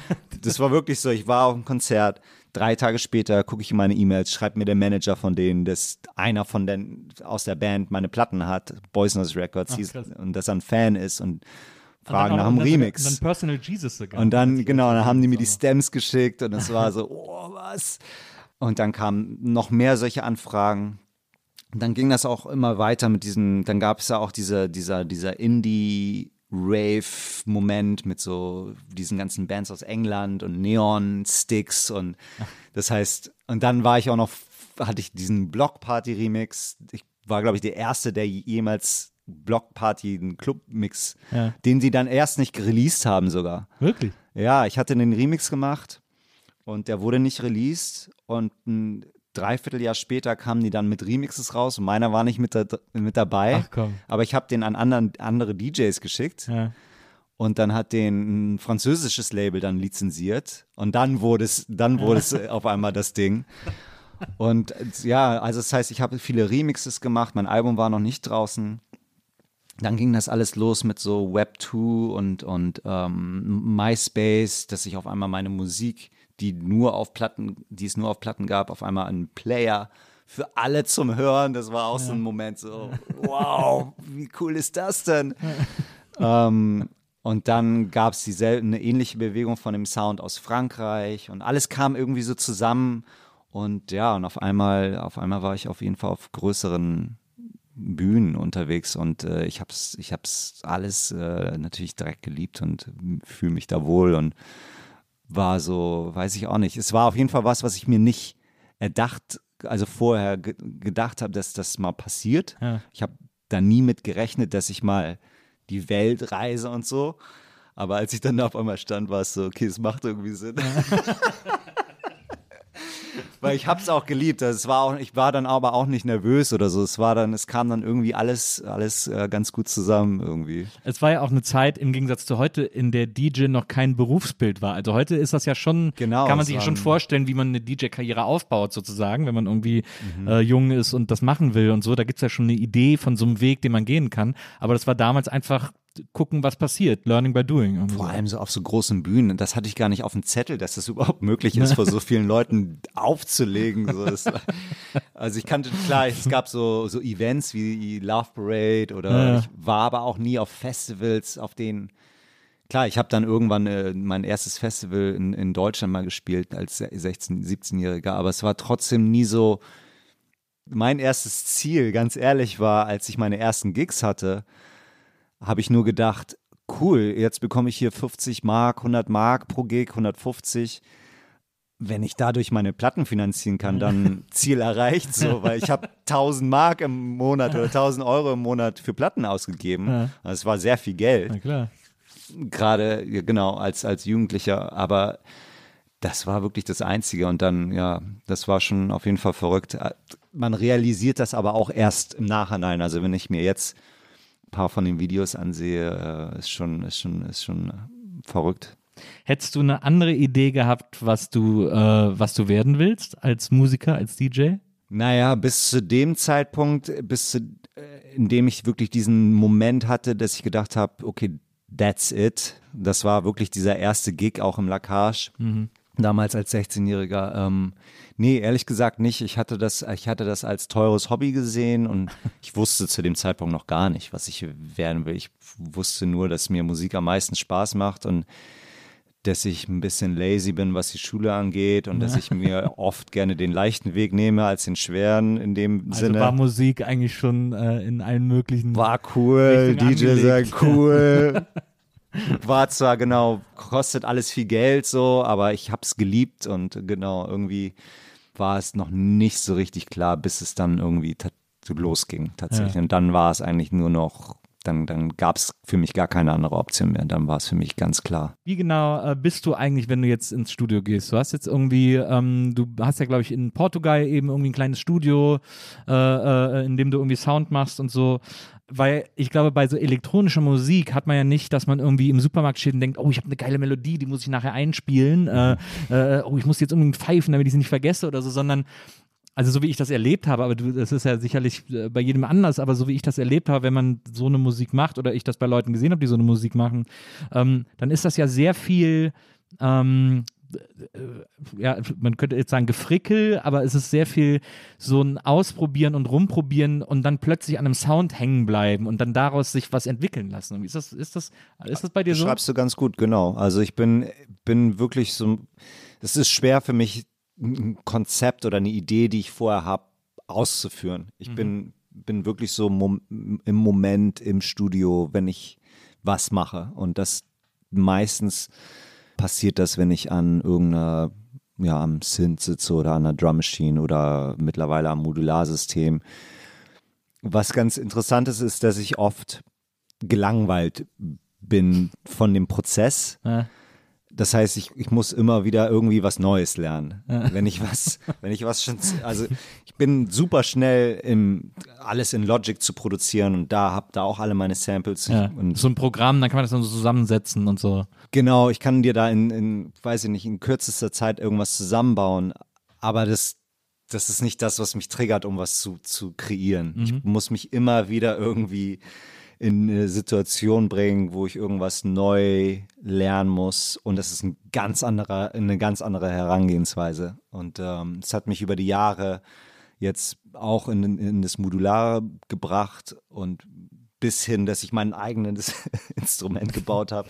Aber ich, ich bekomme immer, ich bekomme diese Impulse immer, wenn ich was Neues entdecke. Und ähm, meistens ist es irgendwie, es kann aber auch was, es kann auch ein neues Plugin sein, was ich gekauft habe oder so. Aber es muss immer wieder, ich bin immer interessiert daran, irgendwie neue Technologie, neue Maschine, alte mit was Neuem oder irgendwie so. Aber es ist meistens immer erst der Sound auf jeden Fall. Also zuerst entsteht ein Sound, gar nicht irgendwie, man, gar nicht stilistisch oder so, einfach nur ein interessanter Sound, den ich von den Platten, die ich spiele, nicht kenne. Mhm. Ganz einfach eigentlich. Eigentlich ist es echt so, was für ein Sound oder, oder andersherum, warum soll ich das machen oder warum soll ich diese Platten, die ich selbst spiele und gut finde, von Produzenten, die ich derbe finde, warum soll ich versuchen, das Nachzumachen. nachzumachen oder nachzubauen. Lass mich doch erstmal einen Sound finden, der irgendwie anders klingt und dann und dann gehe ich ja von dort aus sozusagen und schaue, okay, wenn es jetzt zum Beispiel ein super harter, disturbing Sound ist, dann ist so mein erster Gedanke, was kann ich machen, damit der funky wird oder aber es ist nicht so, das, das denke ich mir jetzt nicht aus und das Ja, habe ich irgendwo, sondern das sind so, die- das sind einfach Reaktionen. Okay, ich habe diesen super heftigen, harten Sound, aber jetzt alles nur noch super hart und heftig zu haben, ist Too much. ist too much. Ja. Man muss dann irgendwie, ähm, dann versuche ich sozusagen das Gegenteilige dann musikalisch wiederum oder was kann ich tun, um das zu brechen und dann entstehen meistens immer ganz witzige Sachen. Deswegen heißt dein aktuelles Album ja auch Polarity, äh, plus minus quasi, weil das ja, äh, weil das, weil sich das irgendwie so auch in deiner, in deiner Musik wiederfindet. Was ich so interessant finde, äh, gerade bei den Texten, Interviews, Artikeln, die ich zum aktuellen Album gefunden habe. Es gab zum Beispiel auch eine super Besprechung in der Zeit, wo so ein, äh, äh, wo ein Kritiker die Platte völlig auseinandergenommen hat, aber so sehr liebevoll und sehr begeistert war davon offensichtlich, aber dann auch immer gesagt hat, dass es manchmal einfach so schranzt, aber dann gibt es eben immer diese besonderen, diese besonderen Momente, die so ein Song dann hat und so. Was ich so interessant finde, ist die Wahrnehmung der meisten Leute, die die Platte gehört haben. Ich habe mir die jetzt auch ein paar Mal angehört. Die Wahrnehmung ist immer, das ist halt eine Techno-Platte, du hast eine Techno-Platte gemacht und äh, du hast halt diesen sehr speziellen Boys Noise Sound, der eben immer diese Überraschungen hat und so, aber das ist halt Techno und das ist so eine Art, äh, also zum Beispiel haben auch viele Leute gesagt, dass du jetzt äh, sehr viel mehr Industrial-Einflüsse äh, ähm, äh, zugelassen hast oder, oder, oder spüren lässt oder so. Und das Lustige war, ich hatte den Eindruck gar nicht, als ich die Platte gehört habe, sondern für mich ist die super homogen. Ich finde, dass die sehr, ähm, ich finde, dass die sehr analog wirkt, äh, lustigerweise, im Gegensatz zu, zu dieser Wahrnehmung als so ein digitales Surrogat oder so. Ich, äh, ich, und ich glaube, das ich habe dann die ganze Zeit überlegt, woran das liegt, warum ich das so empfinde. Und ich glaube, ähm, das liegt unter anderem daran, dass man das Gefühl hat, dass bei den Beats, wenn die so, weiß nicht, wenn die gefiltert werden, wenn die irgendwie moduliert werden, wenn die Sounds moduliert werden oder so, man ja immer die Hand hört, die den Regler dreht, so, äh, den Regler dreht, äh, sozusagen. Also das, ich habe auch so Fotos von dem Studio gesehen, ist ja voll mit analogen äh, Synthes und so. Ähm, und ich habe das Gefühl, dass man hört das in der Musik so richtig raus, wie du so, wie du so langsam die Schraube drehst und den, und den Song so ein bisschen verzerrst und verrückter machst oder, oder härter oder weicher oder so. Deswegen finde ich, äh, äh, klingt das, äh, klingt der Sound irgendwie sehr, sehr handgemacht, sehr analog irgendwie so. Ja, cool. Äh, Finde ich auf jeden Fall schön, dass du das so erkennst. Äh, Für mich ist elektronische Musik ist ja sehr programmiert auf jeden Fall. Also wenn man sich ein Beat programmiert in, in, in einer, weiß ich nicht, im, im Computer mit Logic oder Ableton, alles ist ja so perfekt auf eine Art. Und wenn man das jetzt zum Beispiel vergleicht mit einer Gitarre oder eine Stimme oder irgendein analogen Instrument, was ja wirklich, um bei der Gitarre jetzt zum Beispiel zu bleiben, was es interessant klingen lässt, ist ja das, was sich Velocity nennt, dass jeder Anschlag nicht gleich laut ist, dass jeder Anschlag nicht jede Seite gleichzeitig gleich laut erklingen lässt Ja. oder beim Piano oder allen möglichen Instrumenten. Das bringt ja dieses, dieses le- lebendige Diese Gefühl, Dynamik genau, einfach, diese ja. Dynamik und und das mag ich auch sehr gern an elektronischen Instrumenten. Und das, deswegen habe ich auch mehr Spaß daran, nicht nur, dass ich die ganze Zeit auf den Screen gucken muss, wenn ich alles auf dem Computer mache, aber deswegen liebe ich es auch an, an elektronischen Instrumenten zu sitzen. Deswegen liebe ich es auch, ähm, mir meine Instrumente selbst zu bauen mittlerweile, weil man irgendwie, weil ich das Gefühl habe, ich kann da auch ein bisschen Leben in diese, in den eigentlich eher kalten Sound reinbringen, dass da Bewegung ist und ich liebe es auch, Platten zu hören, die mich so ein bisschen führen. Nicht nur, nicht nur, nicht nur, dass man jetzt zum Beispiel die, die, die Struktur eines Songs durchbricht, genau, um, beim Song weiß ich schon genau, okay, nach dem Vers kommt der Chorus, dann kommt wieder der Vers, dann kommt ein Bridge und so weiter. Zum Beispiel beim Song wie äh, Ride or Die oder, oder dem Vincent-Song äh, Act 9, ich liebe es auch so geführt zu werden oder selbst die Stimme.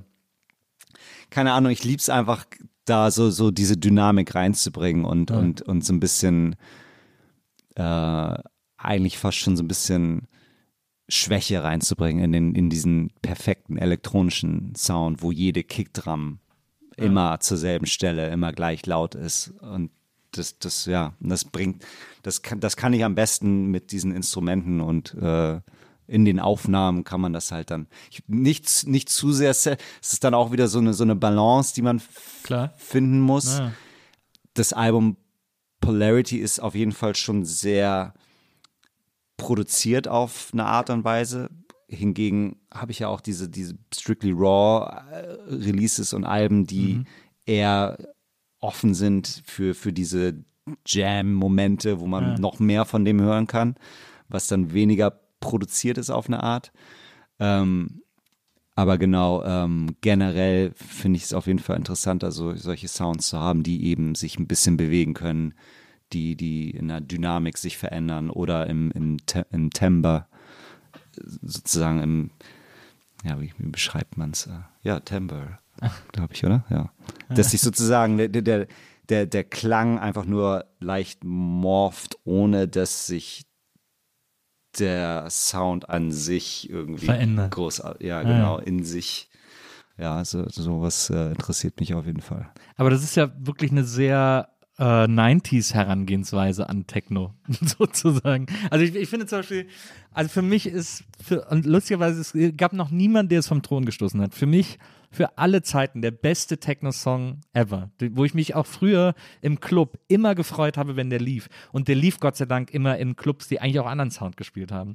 Aber der Song, bei dem ich immer ausgerastet bin, war äh, Higher State of Consciousness von Wings weil der ja, der hat das ja, worüber wir gerade gesprochen haben. Dadurch, dass der am Schluss diese, diese äh, Bis zum, bis zum, man kann nicht mehr. äh, völlig ausrasten kaputt, lässt, ja. genau, ja, diese, diese 808 so ausrasten lässt.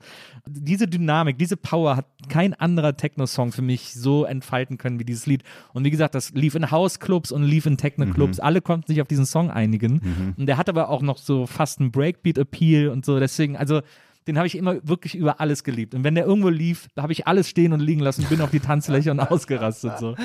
Und das habe ich, also diese Art Handwerk, die da drin steckt, äh, das ist eben das, was ich jetzt so auf Polarity irgendwie auch immer so rausgehört habe aus den einzelnen Songs. Nicht ganz so entfesselt, wie, wie, oder nicht immer ganz so entfesselt wie, äh, wie Josh Wings, aber trotzdem so von der, vom, vom Attempt her und vom Appeal her, äh, ist das, ist das das, was ich so auf der, deswegen, hat, deswegen fand ich es so gut, deswegen, deswegen hat, hat die mich so, Cool. äh, so begeistert, weil ich, weil ich das irgendwie da wiederentdeckt habe, so. Und, und dann kommt auch noch, also es, ich bin da voll mit dir mit, einer der größten Clubtracks aller Zeiten. Es gibt viele, viele Beispiele, also ich habe ohne Ende Platten, wo das ähnlich so, sowas funktioniert und äh, größere werden wahrscheinlich auch die, die also ein paar von den ersten Daft Punk Platten. Und ich liebe das auch über alles. Und für mich ist dann der nächste Schritt, okay, das ist alles schon so gut gelaufen und da gibt es so viele großartige, zeitlose Platten was kann ich, wa- was kann man jetzt machen? Was würde passieren, wenn ich jemanden singen lasse über Higher States Ja. of Consciousness? Oder was würde passieren? Es würde natürlich nicht gut klingen, weil genau der Track alleine so wie er ist, ist perfekt.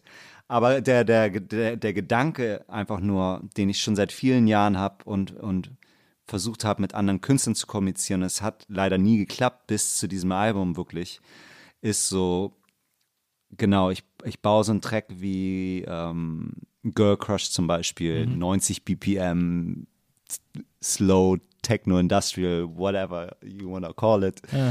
Aber was würde passieren, wenn darüber so eine Stimme wie von Rico Nasty kommt? Oder was passiert, wenn ich so ein, äh, ich weiß auch nicht, 80, 80er, 90er inspired äh, Track wie Love and Validation, aber mit einer Künstlerin, die aus dem Klassischen kommt, die Cello spielt und weißt du, so diese Welten, die, die gar nicht zusammengehört haben und Musik irgendwie oder noch so diese kleine Ecke an Musik zu finden, die noch nicht so richtig entdeckt ist, das ist für mich auf jeden Fall immer sehr inspirierend, irgendwie zu versuchen, in so Ecken oder, oder nicht zu versuchen, einfach das zu machen, irgendwie was, was, wo sich vielleicht Leute nicht so unbedingt rantrauen irgendwie. Was dann oft natürlich schwierig ist mit der Musik, die ich dann als DJ spiele, aber das ist nochmal ein anderes Thema. Es gibt ja dann quasi noch ein drittes Betätigungsfeld neben deinem, äh, deinen eigenen Platten, äh, neben den Boys Noise Platten, neben dem DJing äh, und das Label packen wir jetzt mal so mit dazu. Aber ähm, du bist ja auch als, als äh, Produzent, Schrägstrich Remixer äh, sehr umtriebig äh, äh, gelegentlich. Du hast auch irgendwann mal, es mal ein Interview, gesagt hast, ja, du versuchst das ein bisschen weniger zu machen, weil, weil das ja trotzdem auch immer auf eine Art fremdbestimmt ist, äh, eine fremdbestimmte Arbeit ist. Aber jetzt äh, hat ja äh, zum Beispiel das Songwriting dazu geführt, du hast zwei äh, Songs Songs äh, geschrieben, mitgeschrieben auf dem äh, letzten Lady Gaga Album auf äh, Chromatica. Einmal die große Single Rain on Me ähm, und äh, hast jetzt dafür Simsalabim 2020 äh, einen Grammy bekommen. Ja. Warst du auch Wer da? Hast, das du den, gedacht? hast du den da, äh, warst du vor Ort? Ich war nicht vor Ort, nee, leider nicht. ist das so pandemiemäßig ausgefallen? Genau, oder? Das genau, ja. Ja ausgerechnet. Warum? Es ist so unfair. Ist okay, ist okay. Aber hast du die Trophäe mittlerweile bekommen? Ich habe so, eine, so, ein, so ein Zertifikat bekommen, Ah, ja. ja. Es war so eine Kategorie, wo die Songwriter und Produzenten keine Trophäe bekommen haben. Das war aber, ja. Ah, die Schweine. Ich hatte das Jahr vorher, das war sehr aufregend, da war ich auch nominiert für den Track äh, mit äh, Skrillex Midnight Hour. Ja. Und da war ich dann bei den Grammys, da saßen wir da und äh, wir haben den nicht gewonnen. Ja. Aber es war schon ganz aufregend. Es ist, ähm, ja, klar, wenn man jetzt alles in, äh, in äh, Perspektive bringt, ist total bizarr, da irgendwie mit dabei zu sein oder im Studio auf einmal zu sitzen neben Lady Gaga und diese Songs zu schreiben. Das ist auf jeden Fall was, das kann sich kein Manager ausdenken und das kann auch keiner einem irgendwie so klar machen. Das, das ist irgendwie schon verrückt, dass die meisten Dinge, die passiert sind für mich als Produzent oder Songwriter oder Kollaboration, alle auf dem organischen Weg zusammengekommen ist. Es ist echt Ja. crazy. Und ähm, ja, es ist, ja, ich hast- bin da hast- total happy natürlich. Du hast auch erzählt, dass die, du hättest sie dann getroffen irgendwie im Studio und dass die so super zielstrebig und sehr schnell äh, äh, Songwriten würde, irgendwie so. Ja, da Wahnsinn. Also ich habe da wirklich gemerkt, es gibt wirklich Leute, ja, um bei ihr zu bleiben, ja, unfassbar gute Künstlerin in allen möglichen Bereichen. Also ich hatte so ein paar Momente mit anderen Künstlern auch und Songschreibern und ähm, man merkt dann schon, ich habe dann schon gemerkt, okay, wow, also die ist wirklich, die hat's, die hat's einfach drauf und die, es ist auch nicht einfach, gerade wenn es um Songwriting geht, die richtigen Worte und ich meine, sie schreibt Songs für die Welt. alle, alle hören ihre Musik. ähm, das so auf den Punkt zu bringen, wie sie das kann, das können nicht viele. Viele brauchen dabei Hilfe und haben ein großes Team. Sie schreibt ähm, die meisten Dinge alleine. Ähm, dann spielt sie auch noch so viele Instrumente und kann gut komponieren. Und ähm, sie hat es mir auf jeden Fall sehr einfach gemacht. Und ja, wir haben an einem Tag Free Woman geschrieben und am nächsten Tag haben wir Rain on Me geschrieben. Das war nie jeweils ein Tag. Das ist crazy. Ist auch ein, ich finde, es ist auch ein geiles Album geworden, also Chromatica äh, von Lady Gaga, weil es ist ja so eine, also wenn man es hört, gefühlt so eine Hommage an Dance-Musik, weil so quasi alles, was es jemals in Dance-Musik gab, da so ein bisschen äh, angespielt wird und getriggert wird und so. Das ist ja eigentlich total geil, finde ich. So. Ich habe da außerhalb der, dieser Zeit und dann noch ein bisschen mehr leider wenig machen können. So. Ja. Und der, der Hauptproduzent hat dann auch viele andere Produzenten noch. Zum klar. Beispiel der Free Woman wurde am Ende von Axwell produziert, ein, einer von den Swedish House Mafia Guys. Und das ist dann halt, das ist dann Das halt. ist dann nicht mehr in deiner Hand. Das ist dann nicht in meiner Hand Ah, ja. und äh, da, da sind dann andere Leute für zuständig. Auch einer der Gründe, warum ich auch nicht wirklich viel mache in dem Bereich. Ich liebe es halt mit Künstlern direkt, Mhm. aber es ist halt nochmal ein anderes Ding, die, die so nah der Musikindustrie zu sein und diesen ganzen teilweise auch politischen Naja. Entscheidungen. Naja. Ich weiß nicht, da ist manchmal ein bisschen weirder Stuff mit dabei. Aber es ist auf jeden Fall, ähm, es war eine tolle, tolle Erfahrung, mit ihr zusammen Musik zu machen und sie ist auch echt cool, muss ich sagen. Jetzt mal äh, abgesehen von diesen äh, Ultra, äh, sie ist ja eigentlich der letzte, einer der letzten großen Superstars. Ähm, aber äh, bei dir warst du, du hast mal in einem Interview erzählt, äh, eines deiner großen Idole, deswegen haben wir es dir auch hier heute hingestellt, damit du es ein bisschen gemütlich hast, wäre Mr. Woiso. Ähm, wir haben hier das Maskottchen äh, von ihm hingestellt. Und mit dem hast du ja unter anderem dann auch Musik gemacht. Und du hast dann auch, du hast gerade eben erzählt, erstes Album Daft Punk gekauft, total geil gefunden. Du hast mittlerweile auch Daft Punk Remixe gemacht und kennst die auch alle und so weiter und so fort. Also äh, dieses die Möglichkeit, gerade in einer Musik wie äh, Techno oder wie elektronischer Musik, ähm, wenn man da angefangen hat, in der Zeit, wo du angefangen hast, also Mitte 90er, äh, sagen wir jetzt mal grob, ähm, ist natürlich, das ist natürlich die, äh, die größte Möglichkeit, dieser Sound, diesen Sound zu machen und zu lieben, da dann auch irgendwann auf seine Idole zu stoßen und mit denen arbeiten zu können. Ähm, aber das ist ja quasi, was sich jeder, der irgendwie kreativ arbeitet oder so wünscht, dass er eines mhm. Tages mal, oft sagt man ja, never meet your idols oder so, aber es ist ja totaler Quatsch, weil es ist ja trotzdem geil, mit, mit so Leuten arbeiten zu können. Das ist doch, das muss doch absolut äh, in den jeweiligen Situationen absolut crazy gewesen sein. Total, ja klar, auf jeden Fall. Alleine, alleine von Euso zu hören, bevor wir zusammengearbeitet haben, dass der meine Platten spielt, war so, What?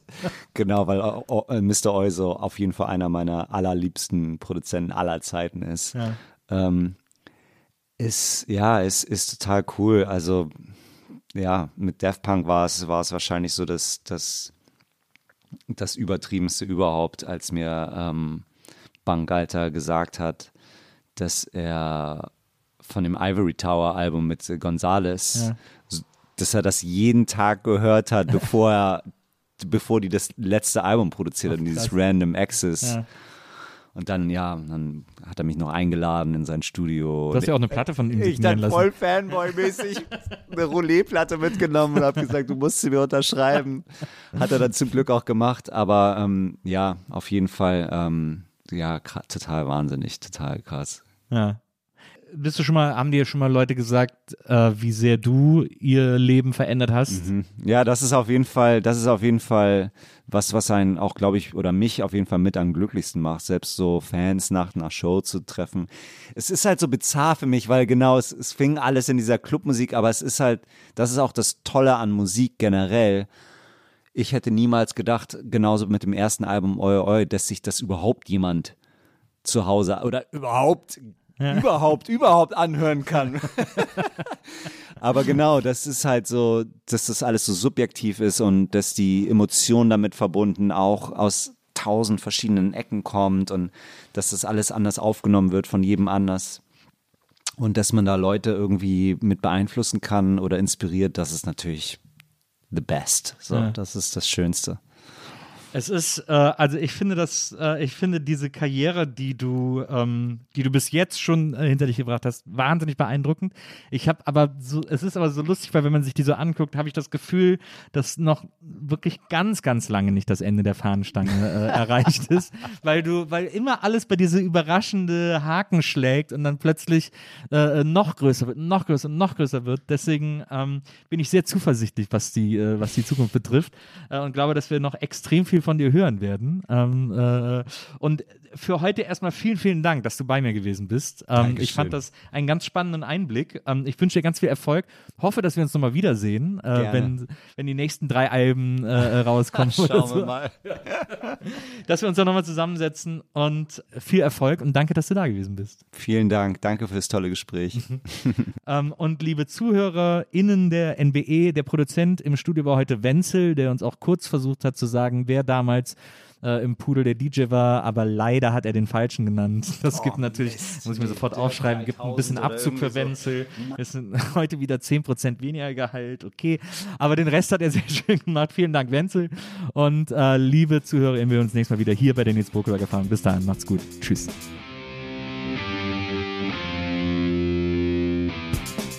Die Nils Bokelberg Erfahrung. Von und mit Nils Buckelberg. Eine Produktion von Pool Artists. Team Wenzel Burmeier, Lisa Hertwig, Maria Lorenz Bokeberg, Frieda Morische und natürlich Nils Bokeberg.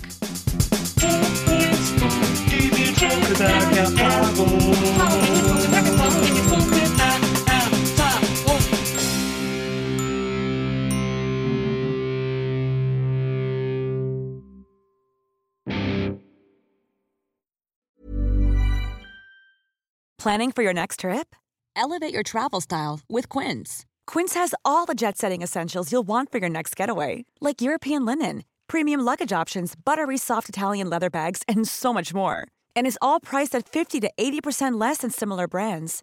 Plus, Quince only works with factories that use safe and ethical manufacturing practices. Pack your bags with high-quality essentials you'll be wearing for vacations to come with Quince. Go to quince.com/pack for free shipping and 365-day returns.